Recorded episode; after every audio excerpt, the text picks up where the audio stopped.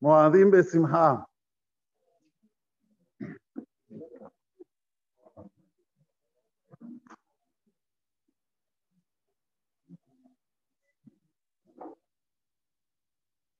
La en el Tratado de Makot nos cuenta que el mismo que estamos diciendo durante todo el Hag, Samasti Beomrim fue en, una, en unas ocasiones que venían Bené Israel y se paraban abajo de donde daba Siur David Amelech. David Amelech daba Siur, daba discursos de Torah y gritaban, ¿cuándo se va a morir este viejo para que se pueda construir el templo sagrado? Porque sabía Bené Israel que David no iba a construir el Beit HaMikdash. ¿Quién lo iba a construir? Su hijo. Entonces decían, ¿cuándo se va a morir este viejo? Así se la. Para que podamos construir Jerusalén. Y David, Samahti Beomrimli, Beta Estoy alegre, estoy feliz que la gente que quiere ir a la casa de Dios. O sea, no era personal. David no era unipersonal. David tenía una visión en la cual se fijaba en el pueblo, se fijaba que es mejor para los hijos de Israel. Aunque sea que lo están maldiciendo de, una forma tan fea, ¿cuándo se va a morir este viejo? Gritaban. Igual David, Samah,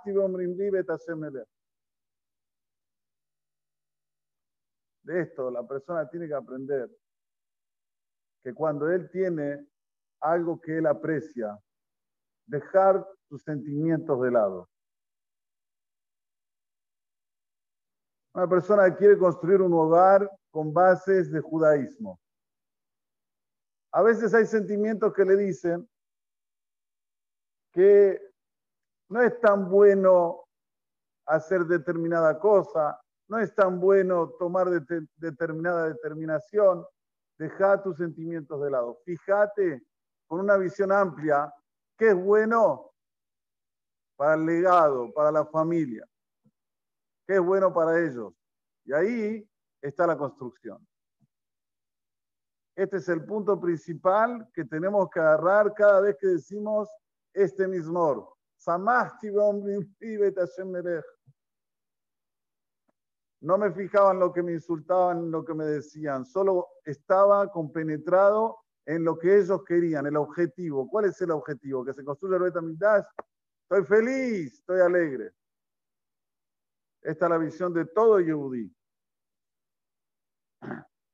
Hay diferentes situaciones en que cuando le ponemos este tipo de visión, hacemos que se construya con bases sólidas. Y Hasu Shalom lo contrario. Cuando hay intereses personales, las cosas se destruyen. No hay que una persona tenga un interés personal y perdure. No existe esto en el Olam de la Torah y en el Olam Bijlal. Cuando dicen que las cosas se, construyen a través de un equipo, ¿no? Dicen así. No puede tener un líder solo. Tiene que tener un equipo para construir. Para Torah, mil veces más. Tiene que haber un equipo en el cual cada uno tiene que saber lo que tiene que hacer, dejando su interés personal. Si pones tu interés personal, se destruye el lugar. Cuestión de tiempo, puede durar 5, 10, se destruye el lugar. Y esto es algo básico que lo tenemos en Sukkot. ¿Por qué lo tenemos en Sukkot? Porque Sukkot es la misma filosofía. Dejo mi interés personal, Dejo mi salón, dejo mi lugar donde como todos los días, un lugar que, tiene todas las comodidades. Salgo de ahí, ¿a dónde me voy? A una cabaña. ¿Por qué? Porque así ordenó a Kadosh Barujú. Dejo mis intereses personales de lado y coloco en, en funcionamiento lo que quiera Shem de Am Israel. Este es el mayor mensaje que tenemos de Sukkot.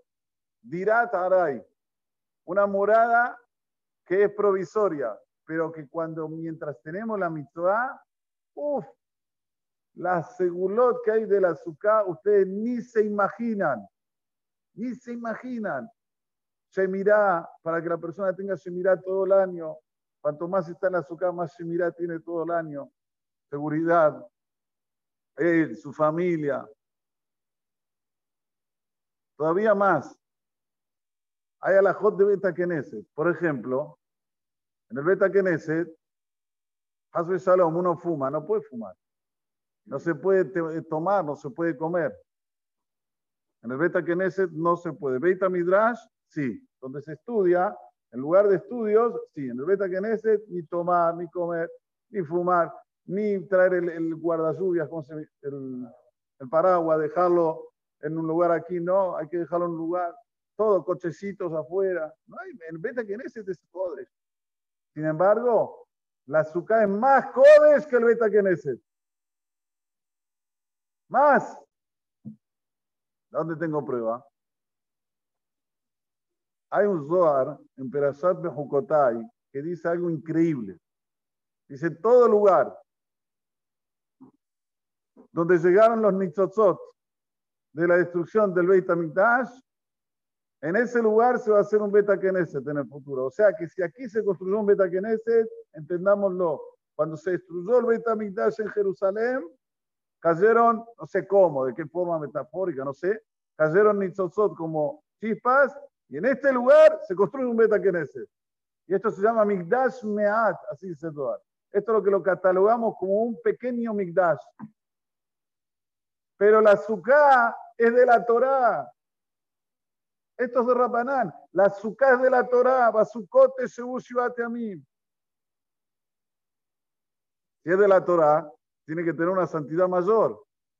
Barminan, no se puede hablar en la azúcar cosas que no tienen sentido. En la azúcar se habla de Torah. ¿Qué se hace en la azúcar? Se charla, sí, se vive, pero Hazul Shalom, no hablar maledicencias, no decir cosas feas, cuidarse mucho la boca. ¿Por qué?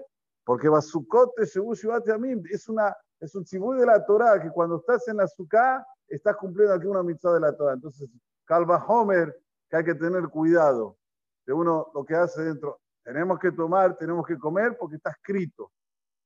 ¿Sí? Adán, Sote Bazuka, Ogel Bazuka, Yosem Bazuka, Metayel Bazuka.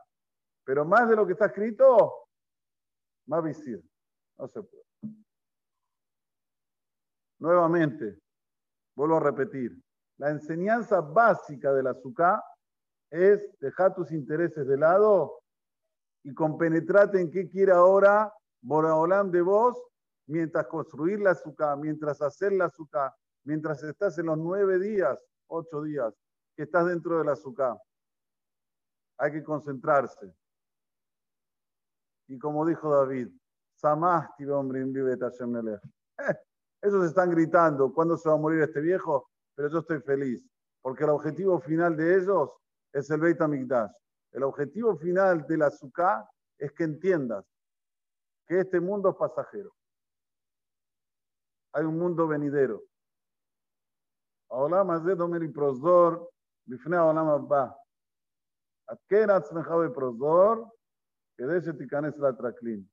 Este mundo es como un corredor, un pasillo. Para ir a dónde? Al mundo venidero. ¿Y qué hay en el mundo venidero? El palacio que tú hiciste con tus actos aquí abajo. O sea, tenemos Dirat Aray, ocho días, que nos recuerda esto, el objetivo final. Y así la persona siempre va a estar con temor de Hashem, con amor a Hashem, con alegría, porque ya hablamos durante el Hagasukot que la seriedad y la alegría van juntos, van de la mano.